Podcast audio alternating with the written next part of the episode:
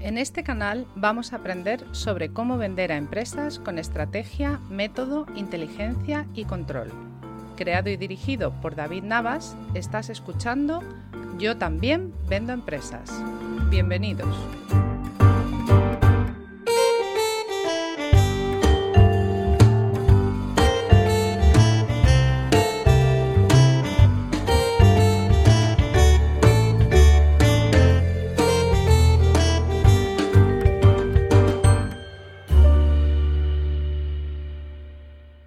Bienvenidos a un nuevo episodio de Yo también vendo a empresas. Soy David Navas de Axala y hoy vamos a hablar de, bueno, de neuromarketing, vamos a hablar de la racionalidad y vamos a hablar de tipos de, de ser y de hacer en el ámbito de las, de las ventas. Esta entrada, a diferencia de otras, bueno, pues ya os advierto que es una entrada pues menos práctica, ¿vale? Si no os gustan los temas pues más de índole teórico, bueno, pues que sepáis que os estoy advirtiendo de antemano, aunque bueno, yo creo que os va a interesar. Quiero empezar con una pregunta. Eh, la pregunta es simple, es si pensáis que el comportamiento humano, el de nosotros, pues es algo a lo que se conoce como pensamiento racional. Y la pregunta pues casi parece una tontería a estas alturas, ¿no? Porque parece que lo obvio y casi se nos escapa de forma automática de los labios es que es que sí, es que somos, como bien se dice, animales racionales. Bueno, esto mm, implica que existe obviamente el libre albedrío y que nuestras decisiones y nuestras acciones pues es un son fruto en definitiva de un deliberar, de un pensar eh, reflexivo y por tanto racional. Nuestra, nuestra acción, pues bueno, van a ser, por lo tanto, sujeta a fines, van a ser intencionales, van a estar encaminadas a, un fin o a un, objetivo concreto. Yo os pregunto, después de la primera pregunta, si estáis tan seguros de estas afirmaciones, porque las neurociencias y lo que más nos toca a nosotros, el neuromarketing, empiezan a poner eh, en cierta medida en tela de juicio estas cuestiones. ¿Por qué? Pues porque ponen el acento en el comportamiento subconsciente, es decir, el comportamiento que por definición no es racional, ¿de acuerdo? Bueno, vamos a empezar por el principio, vamos a empezar por lo racional. A mí me gusta y soy un fan, soy un apasionado desde hace bastante tiempo de una de una, bueno, de una ciencia que se llama la praxiología, que es la lógica de la acción humana, que fijaros que es un método que va a estudiar de una forma a priori y de una forma deductiva y además basada en una serie de axiomas los esquemas lógicos de la, de la acción humana, eso sí, de la intencional. ¿Vale? La praxeología, para, si queréis curiosear, es la metodología que hace un poco distinta a una escuela de economía, que es la escuela austriaca. Y esta, bueno, pues fue desarrollada a principios, sobre todo, del, del siglo, del siglo pasado. Rechaza aplicar métodos de las ciencias naturales y también rechaza aplicar lo que se llama la lógica inductiva, es decir, la lógica a partir de la cual yo, viendo un caso o una serie de casos particulares, voy hacia arriba para intentar obtener, bueno, pues conclusiones generales. Dice que esto no es de este tipo de, pensamiento, no es aplicable, no debería ser aplicable a los fenómenos sociales, entre ellos a la economía, la sociología, etcétera, ¿vale?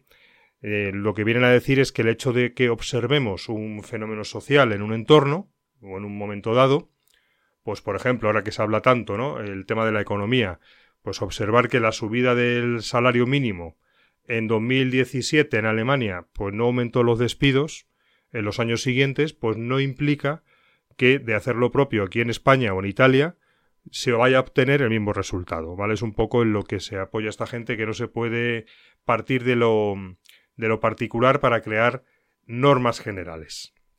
¿Vale? Entonces, bueno, pues no hay para ellos mm, constantes ni hay parámetros inmutables, sino que en todo lo que tiene que ver con las ciencias sociales y la venta, evidentemente es una ciencia social, pues nos encontramos ante un esquema en la cual todo son variables, ¿vale?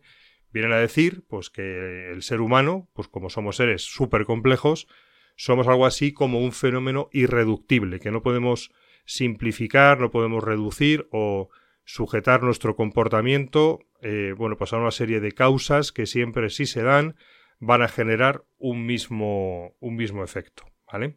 Entonces, bueno, el neuromarketing, como os decía, viene a poner en cuestión estas disciplinas y otras, porque la primera, el tema de la praxeología u otras formas de aproximarnos desde, una, desde una perspectiva meramente racional, pues no va a tener en cuenta aspectos que ya están claro que, afectan, como son eh, la psicología o la acción que no es intencional, es decir, que no estamos todo el rato actuando siempre sujeto a fines ¿no? y a objetivos. Muchas veces sí los tenemos, pero no de una forma explícita. Así que esta forma de ver la acción y, y de ver mm, las ventas desde una perspectiva puramente racional tiene que ser completada, eh, nos dice el, neuromarketing, pues por otro tipo de explicaciones que sí que engloben estos otros fenómenos pues más de corte subconsciente o, psicológico, ¿vale? Y aquí es donde entran las neurociencias y, el neuromarketing, que es una, una, división. Bueno, el autor quizás más conocido es un tipo que le dieron el Premio Nobel de Economía, que se llama Daniel Kahneman, que escribió cosas muy interesantes en un libro que se llama, un libro divulgativo, asequible a cualquiera, y que os recomiendo, que se llama Pensar rápido, pensar despacio. ¿Vale? Para este autor y para otros muchos, el tipo de agente racional que describe los métodos más basados en ello es irreal, porque no tiene en cuenta lo que él llama sesgos psicológicos, ¿vale? Como puede ser, fijaros, el sesgo de confirmación, en el cual cada uno de nosotros, por formar parte de nuestra propia identidad o por no desarraigarnos del cómo creemos que somos, lo vemos arrastrados por nuestra forma habitual de comportarnos. Y eso ocurre de una forma que no somos conscientes del todo, o, en nada. Otro sesgo de los que habla, pues el sesgo de arrastre. Esto quiere decir que en muchas ocasiones, cuando estamos tomando decisiones en un grupo, acabamos eh, pues apoyando aquella medida que parece que está generando o bien la mayoría, bien el líder del grupo. Es decir, de forma subconsciente, este sesgo lo que hace es que nos arrastra hacia una opinión dominante. ¿Vale? Entonces, bueno, eh, Kahneman, junto con sus colegas, pues desarrolla una teoría que la llaman prospectiva, en la cual, bueno, para describir los procesos de decisión, el cómo decidimos en situaciones sobre todo de alta incertidumbre o de riesgo, como pueden ser decisiones de mercado, decisiones financieras, decisiones de, venta, pues eh, bueno, eh, se basa en una deliberación, en un sopesar, en la cual vamos poniendo en los platos de la balanza las ganancias, las ganancias y las pérdidas. A ti, eh, que me escuchas, y a mí, en general a todos, ya me, esto ya lo he repetido en varias ocasiones, no nos gusta equivocarnos a la hora de comprar. De hecho, es algo que odiamos, esa sensación de arrepentimiento a la hora de haber comprado algo que luego decimos, joder, esto me he equivocado, no tenía que haberlo comprado. Bueno, eh, tener en cuenta que esto eh, en toda compra, y es especialmente válido en las compras de empresa, siempre genera situaciones de, riesgo y situaciones en las cuales hay que justificar ante terceros el por qué hemos comprado algo. Este tipo de estudios, de hecho, son la base del, del, ya mencionado neuromarketing, ¿no? Esa, miedo al fracaso, esa, mm, entre comillas, obligación de justificar las cosas, están operando también a la hora de tomar decisiones de compra a un nivel subconsciente. Entonces, el foco del estudio em, del neuromarketing es eh, el proceso de decisión de los consumidores y cómo los diferentes estímulos o, los diferentes, o las diferentes acciones de marketing pues son ya percibidos no a un nivel de inteligencia racional, sino en niveles relativos a ese plano más afectivo, más emocional, más de la atención, de la memoria y de esos sesgos psicológicos subconscientes que, están todo el rato operando. ¿De acuerdo? Fijaros que todos hemos eh, realizado compras, hemos comprado cosas que, bueno, de repente no somos capaces de explicar racionalmente por qué de repente salí de la tienda con eso que he comprado, ¿no? Se producen a través de un impulso no deliberado, no, no, no, no, racionalizado. Y bueno, las empresas, como no, pues eh, son conscientes, somos conscientes del poder de esos buenos influjos y intentamos poner este tipo de recursos y de estrategias en marcha también a la hora de estimular la percepción sensorial de los consumidores, de los compradores, que, como digo, atacan directamente esos puntos de memoria, de atención y sobre todo de emoción, el plano afectivo. Pues yo que sé, una oferta limitada en el tiempo. El storytelling que está tan de moda, ¿no? Contar historias, atrapar a través de una historia. Los precios mm, por debajo del 100, el 99,5, el 98,3 los olores, fijaros, de las tiendas que cuidan mucho también eh, la gente de marketing, la música en un local, el packaging, es decir, el envase, el tacto, el color, la forma, la iluminación, la posición en la tienda, el cómo mm, nos vestimos, el cómo hablamos ante un cliente y lo que utilizamos mucho en ventas B2B, todo lo que tiene que ver con técnicas de copywriting, eh, es decir, de escritura persuasiva, pues son ejemplos de estas técnicas y de estos recursos que os he mencionado.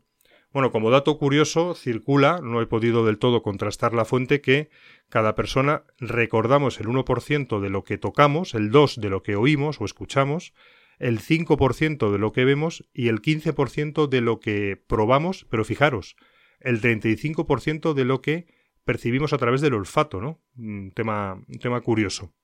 Bueno, esto es tenido en cuenta, como ya te estoy explicando, por el marketing sensorial bueno, esto eh, hace referencia a todo esto que te estoy contando a temas como más genéricos, ¿no? Y, no solamente a la, venta dirigida al ámbito empresarial de, B2B.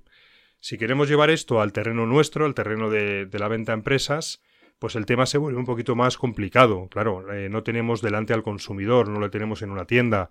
Eh, las empresas bueno, también ponen en marcha estrategias en sus procesos, digamos que intentan también, entre comillas, defenderse de influjos externos, ¿no? Para tomar decisiones de consenso, bueno, pues lo más eh, racionales posibles, o al menos así se cree, porque realmente muchas veces las decisiones o lo que la gente opine, aun en el ámbito de la empresa, se van a tomar pues por temas tan bueno, pues tan poco racionales como la simpatía que puedan sentir hacia el comercial, o cómo les han contado las cosas, ¿no? Los cómo han presentado, cómo presentamos la información. Hay un montón de elementos que están ahí, subyacentes, y que, y que hay que tener, hay que tener en cuenta. Bueno, entonces, aquí muchas veces hemos oído hablar Fijaros de que las empresas eh, elaboran, y esto no es solamente en el ámbito de las empresas que se dirigen al consumidor final, sino que también se hace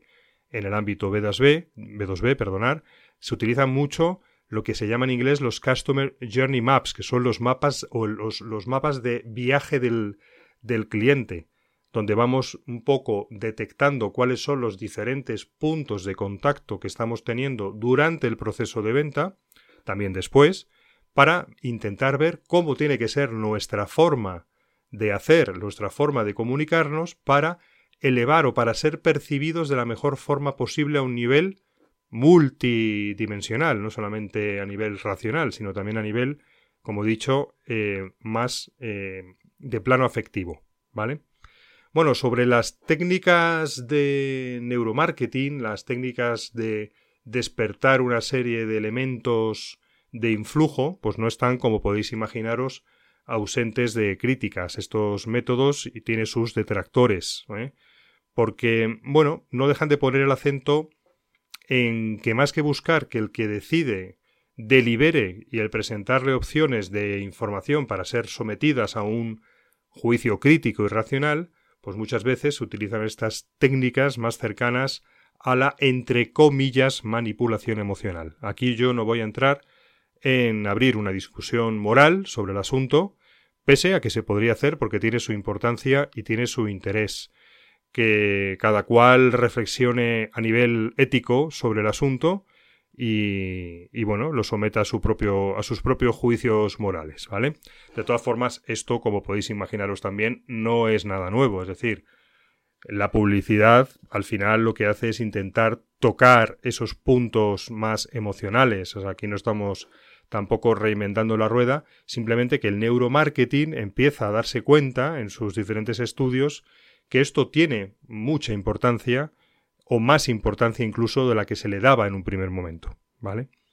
Bueno, mucho de, muchos de estos estudios lo que llevan es que las empresas intentan, fijaros, segmentar a la audiencia, a los clientes, a los consumidores, a los que nos vamos a dirigir, por personalidad, ¿vale?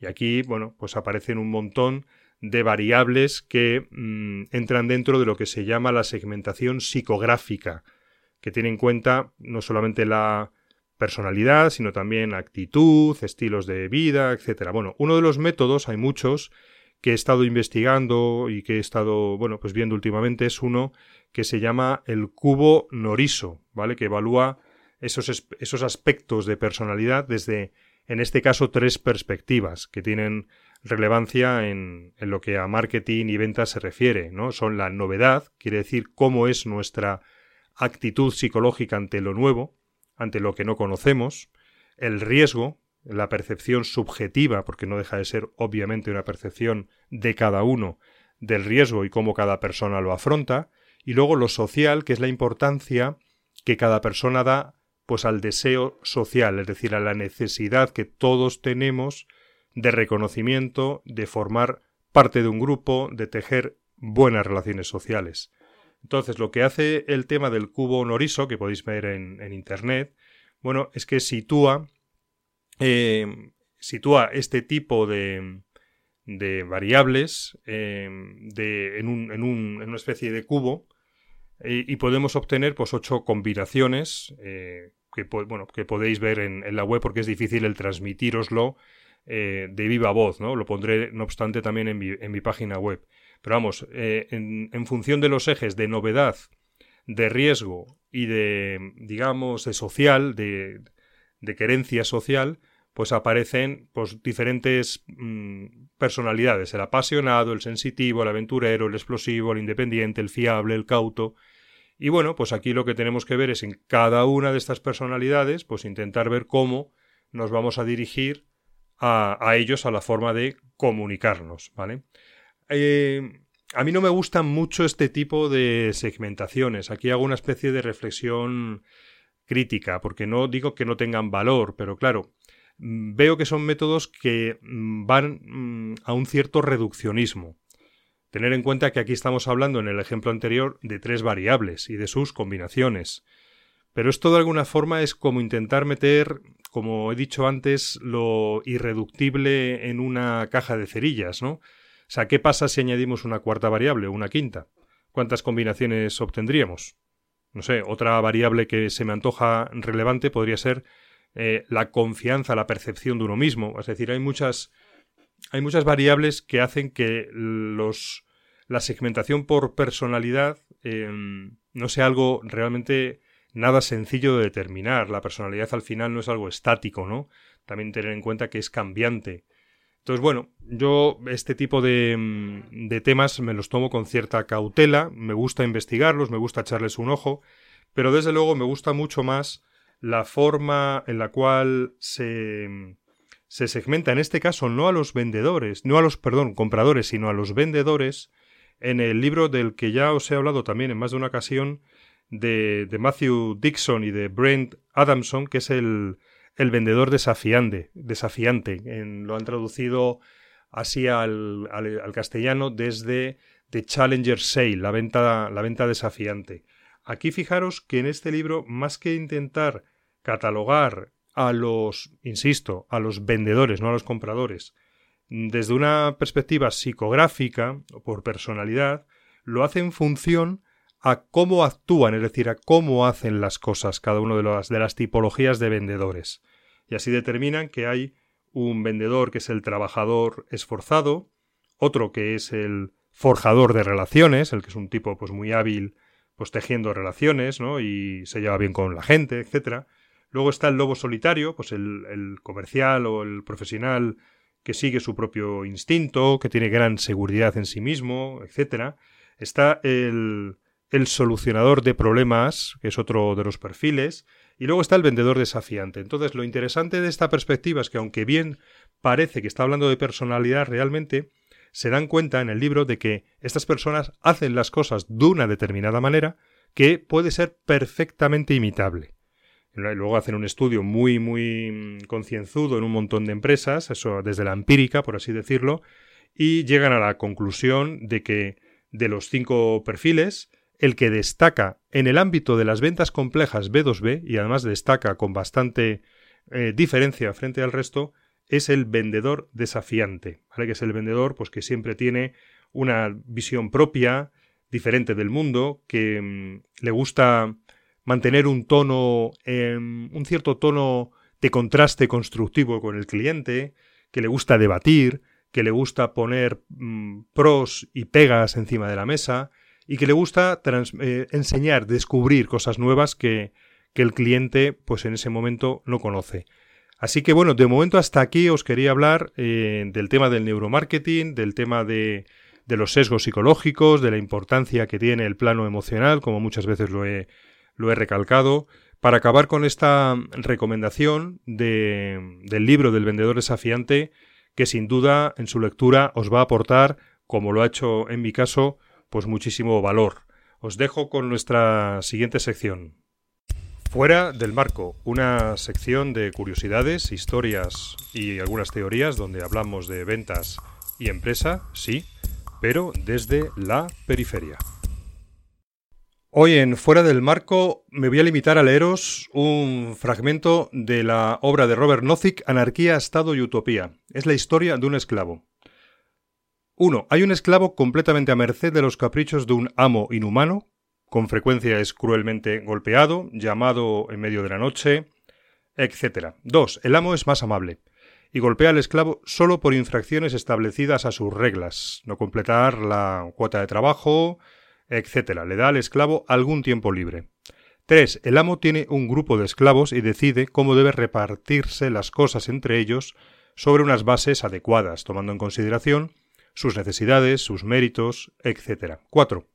El amo deja a sus esclavos cuatro días para ellos y exige que trabajen solo tres días a la semana en su tierra. El resto del tiempo es suyo.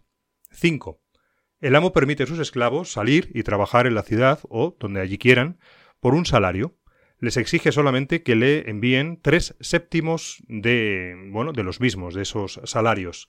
También retiene el poder de llamarlos a la plantación si alguna emergencia amenaza su tierra, así como el de elevar o bajar la cantidad de tres séptimos requerida que le deben entregar. Requiere, además, el derecho de impedir a sus esclavos participar en ciertas actividades que él considera peligrosas y que pueden amenazar su utilidad financiera. Por ejemplo, no les deja hacer montañismo, no les deja fumar, ¿vale?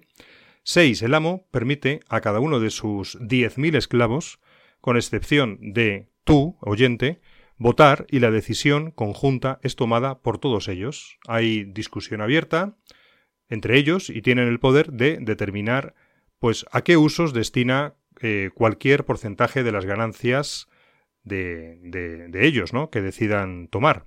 ¿Qué actividades pueden prohibírsele? Por ejemplo, a ti, eh, oyente, legítimamente, etc.